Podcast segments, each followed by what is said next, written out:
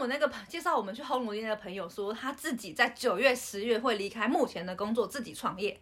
他现在还没离职。哎，他不算有自己创，但他有在开 Uber，他。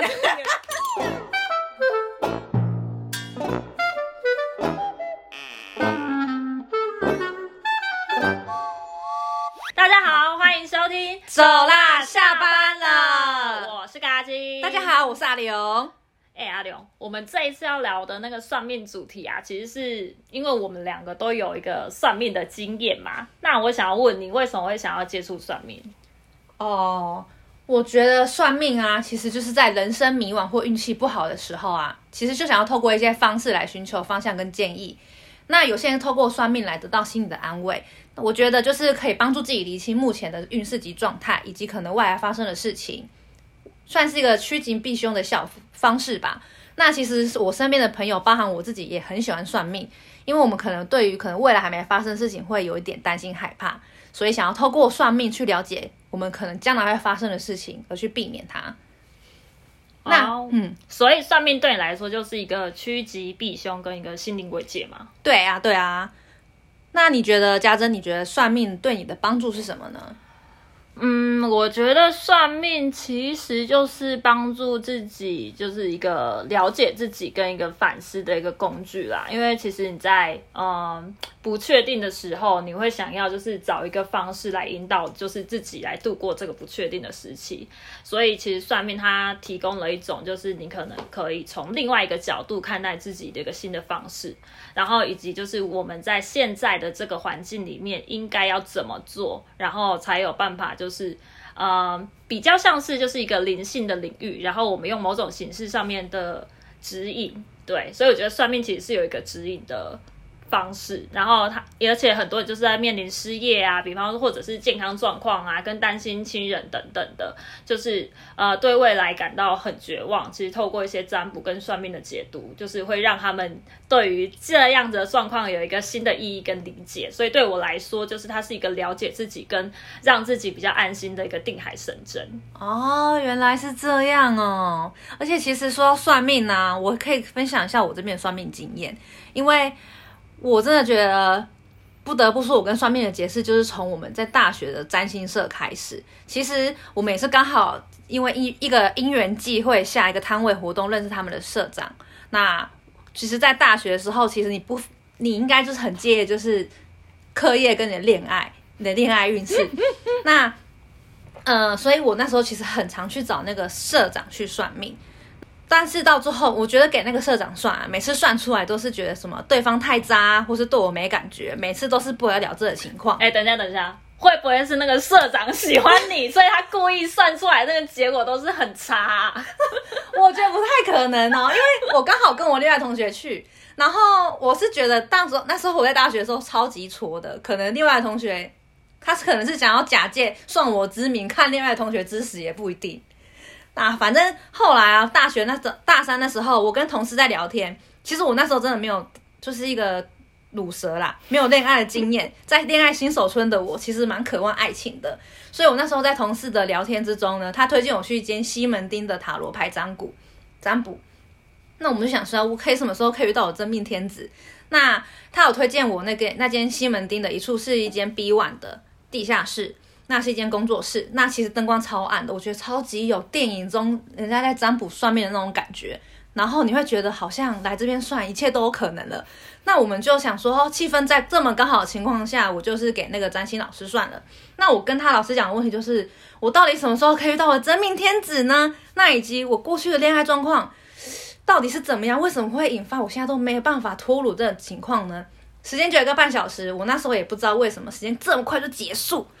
因为出来意识到，我想说一开始我就是想要去算塔罗牌嘛，殊不知他先从我的星盘开始讲解起。我知道我是狮子座没有错，然后狮子座要什么座才适合，这个我去 Google 就好啦。你跟我讲那么多干嘛？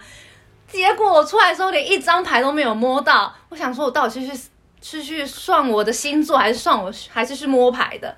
我真的觉得，嗯。他，你真的算起来多少钱啊？我算起来，呃，也要五百到八百之间哦，一个是半小时的时间。那你有去的时候有跟他讲说说你要算塔罗牌吗？有啊，我那时候很明确的跟他讲说，我就是要算塔罗牌。那他先从我星座开始，先开始慢慢的讲，讲到后来讲完之后，连牌都没有摸。太荒谬了！很荒谬啊！我想你现在拿五百给我，我来帮你算。我现在我现在马上来帮你算。这个 Google 也可以 Google 到的，他这边收五百块，我也可以去当算算命老师。好好好好算哦。嗯啊，然后哎、我突然想到，我们上次是不是有一起去那个红炉地下面的一个算命摊算命？哦，那边真的是超多摊算命摊的。那其实是也是我们朋我们同事吧，我们以前同事有介绍我们去，然后说还蛮准的。那我们有看到一下，里面有算面相、紫薇，还有一些卜卦。其实他同我们的朋友有说，就是给你个方向跟意见，像是你做哪些工作会比较有成就感。那当然是不不会跟你讲你现在应该怎么做，只是给你一个方向。那后来我们就是那时候轮到我那时候，我是要问工作问题啦。那老师跟我说，我这几年工作运势不是很好。那其实整体的命势算好，夫妻宫也很好。说我老公外当官，当官大老板有钱，但我的伴侣是工程师、欸，我觉得老师是不是在胡乱我啊？我觉得，哎、不要这么负面，就是搞不好以后他有机会去升上去当主管也不一定啊，因为官官其实就等于就是主管的意思嘛，或者是他以后出来创业啊，对不对？哦，好，很好，很棒。嗯啊而创业等怎样就会变有钱人，是不是就印证那个算算命老师说的话？我现在开始洗脑我老公，好，可以。赶快给我去创业。他不是说想要卖鸡排吗？啊，我就要当鸡排的老板娘。呃，可以可以，好，反正未来事情不好说啦。可是我觉得就是大家可以当参考就好了。那还有一点是，老师我说我在二十一到二十二到三十一岁的工作运势跟恋爱逢忌，所以容易出现分手的问题。反正我跟我老公结婚了，交往这么久都八年了，然后后来看到我现在老公的职位说我们非常的有缘分。那我在想说，那之前的说的分手是得 hello 吗？他就说，嗯，哎、人家三十一岁没过完，先不要这样讲，你也不知道你什么时候会离婚。这个不能被老公听到哦，希望你不要来听，拜托拜托。对，反正我就觉得老师在前面讲的跟他后面又讲的交代的很模糊啦，但是我是觉得自己当参考就好了。而且你在旁边这样听，是不是老师都一直觉得顺我的话接下去啊？有啊，就是你在讲说，嗯。但你就是也是蛮贱的、啊，就一直有点在测试他，也不跟他讲说说你有男朋友，然后他就先讲说就是你分手之后，他说哦你可能会分手，然后你就说哎、其实我有一个交往蛮久的男朋友，我那一直在说他，你也很贱啊你。不是啊，他就是哎、不是老师也要看从紫薇其实是可以看出说我现在的现在是不是有恋人或是有老公这个吧？我觉得这这蛮正常的吧？哎我跟他讲那么多干嘛？得罪很多算命师哦，对 不起，对不起，对不起，对不起。反正啊，这两次算命经验下来，我觉得就是把不好的可以当做是警惕，但是好的我们当然是做一些参考啦。那说到这边，那嘉珍你这边呢？我我其实、我自己个人就是出去真的实际算命，我我比较偏就是现场算命这件事情，但我妈妈有去算过命。好，总之呢，就是我要跟你讲一个，就是我爸爸是王永庆的故事。怎么办？我 王，我爸就是王永庆，有没有听过？王不会是王永庆的私生女吧？对，所以我有可能是王永庆的私生女。哎、哎、算了，不要乱讲，会出事。好好，总之总之呢，就是我先帮大家科普一下，避免有大家就是不知道王永庆是谁。好，王永庆呢，他就是台塑集团的一个创办人，然后他被誉为台湾的经营之神。然后我妈妈去算命的时候呢，那个算命老师就说：“哦，我妈妈的命很好啊，然后就是嫁的老公很不错，然后呃，我老公那时候算命师就断言，就是说你老公是台湾的下一个王永庆。哇，白手起家王永庆，对，然后后来就是我妈，就后来就你知道，十几年之后，你知道我现在就是也是很可怜啊，破破烂烂的，然后有时候出去吃饭要跟美容借钱啊等等的。但总之呢，就是我妈每次在跟我聊到就是哦，爸爸是下一个王永庆的时候，她都是会说啊马西啦，送料马波公没准啊，因为。算命呀，无讲伊是当时的王永庆。好，帮大家反映一下，就是说，就是我妈说啊，算的也没错，对，就是算命师又没说他是哪个时期的王永庆，因为大家都知道王永庆是白手起家，所以搞不好是他在白手起家还没成功的时候的王永庆吧。哇，哎，说到这个，我妈有跟我说，她之前有到公庙，而且人家算我的未来，然后大家他们那那他们那个。公庙人就断言说，我是个未来是个商场女强人，但是我怎么觉得我现在还在龙溜人呢？我是不是在商场前还是在龙溜人的女强人也不一定呢？哎，不一定，不一定。我觉得，因为我现在也在龙溜人，我们两个都，我们两个现在都失业啦。所以我觉得他搞不好是在讲说，就是我们其实，在家里是一个女强人哦。你看，谁这么失业还要录 podcast？真的，我们也算很上进吧，很上进的我们。那还有一个是。你知道我那个介绍我们去烘炉店的朋友说，他自己在九月、十月会离开目前的工作，自己创业。他现在还没离职。哎，他不算有自己创，但他有在开 Uber，他这 他这也算自己在当自己的老板吧？对，也是。对啊，所以他有另外一工作，搞不好哎，你怎么知道他 Uber？开的顺风顺水，哎，对啊，跟那种什么就是那什么玩命玩命计程车，之前不是有个电影是玩命计程车，然后计程车超会开，然后 他会开开去关去那个玩命关头救，是不是？是，对，搞不好有机会当好莱坞明星。哦，也是啊，OK，好，好了，但总之就是还是就是刚刚讲的例子，只是用比较快乐的方式跟大家讲，就是不要过度迷信。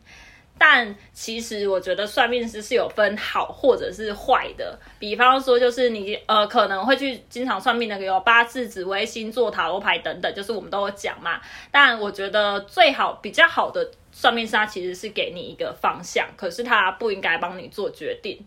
比方说，就是你可能会遇到，就是是单纯讲现况的，就是你现在遭遇到什么事情啊，过去遭遇到什么事情啊，他其实就是纯粹的算你命，但是他没有就是给你建议，他只是说就是哦，你之后可能会遇到什么事情，对，但他不给你解决办法，嗯。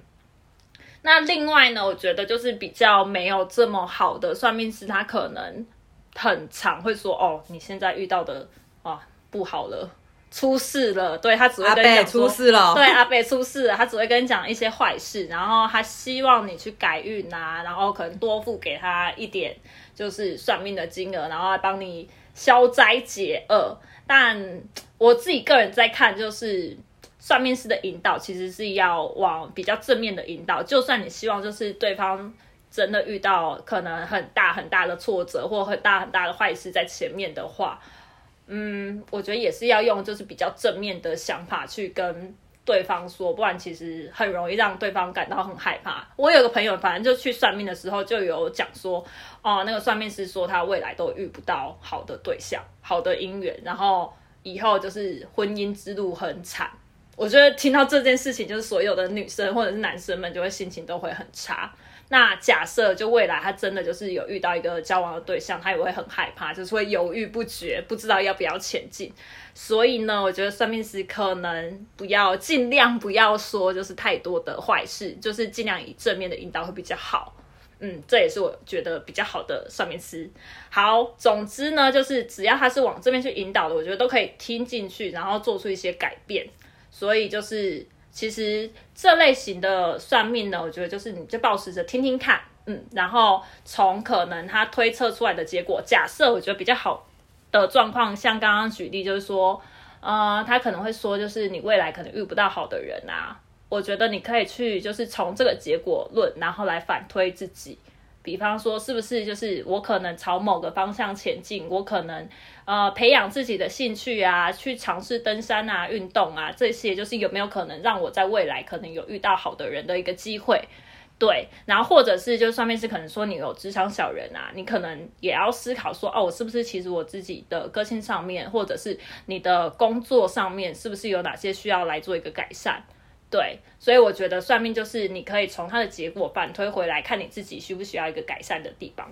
哎，真的哎，其实现在很多过度迷信的人会怪自己，其实这个月水逆，或是紫薇老师啊说哪时候运气很差，就真的被自己运到，今年命不好，我肚丢啊。但其实不妨你要冷静思考，是不是哪里有问题？因为我在 P P T T 你刚刚是不是想要讲 PPT？哦，对，哦，我很容易搞混啦。哎呦，就是在上面有看到，就是有一个女生很常去找她的占星老师去算，也是去摸牌的。她有摸到牌，那她每次都算感情运势。那个人她每次每次都算出来，都说每次一定会遇到劈腿男生。但其实老师后来跟她讲，其实塔罗牌的牌会顺应你现在目前的心境，你的心境，然后给你一些你现在目前的状况。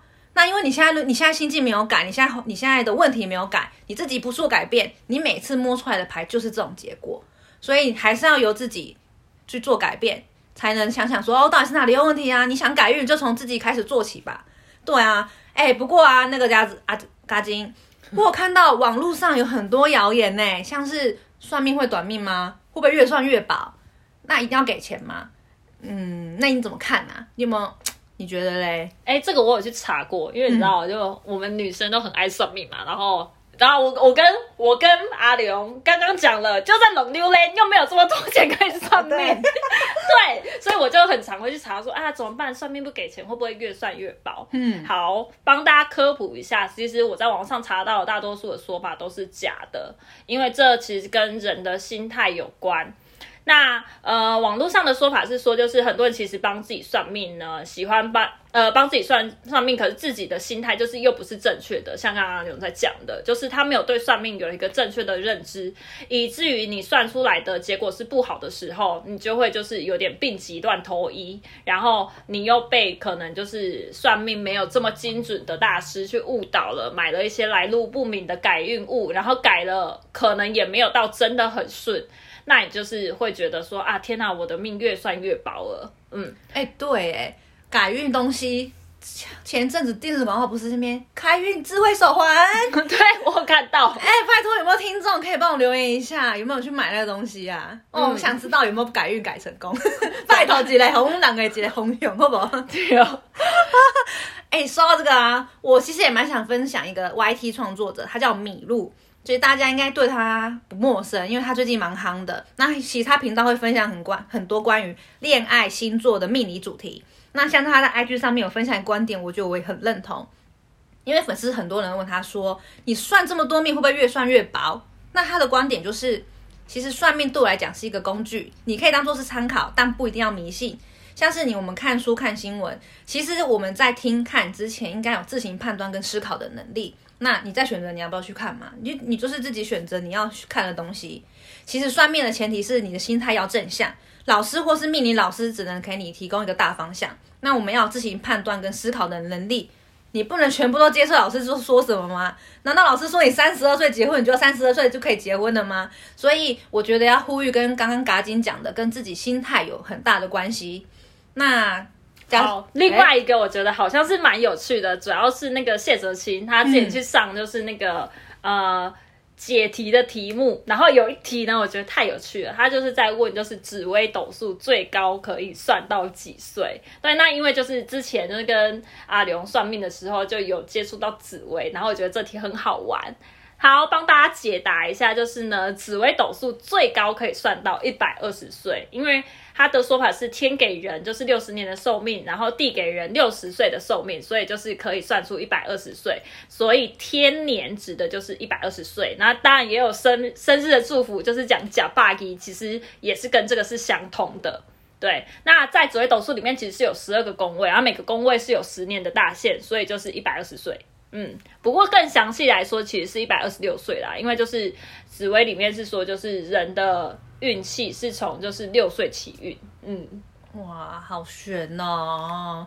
好啦，那我们最后想来补充一下，反正我们目前所未听到的算命、紫薇、八字、占星，都是由你的出生日期去算你的命盘，但是其实塔罗跟占卜是不一样的。那占卜没办法算出你的命盘，它只能透过你目前的问题去算出你现在的状态及下一个方向。所以有听过塔罗牌或占卜，就是你潜意识的那个自己在抽牌。但不管是哪一种算命的方式啊，你们不要以为就照着老师或是牌位走，都不要努力哦。像老师说我是女强人，天之骄女就不用工作，冇冇这种代志。哈，大家都千万唔通相信。好咯，加州最后来收一下尾。帮大家唱一首我们觉得就是跟这个算命很相关的事情。哎，怎么办？一唱会显露我的年纪耶。没有，好了，总之啊，来一起唱 来。三分地注定，七分靠打拼，爱拼才会赢。好啦，家人，谢谢你教我这首歌哦。没有没有，我没有教你，你本来就会。好啦好啦好啦，没关系，算了。好。这是我们的第一集，走啦，下班了的首登场。我是嘎叽，我是阿刘，我们下次见。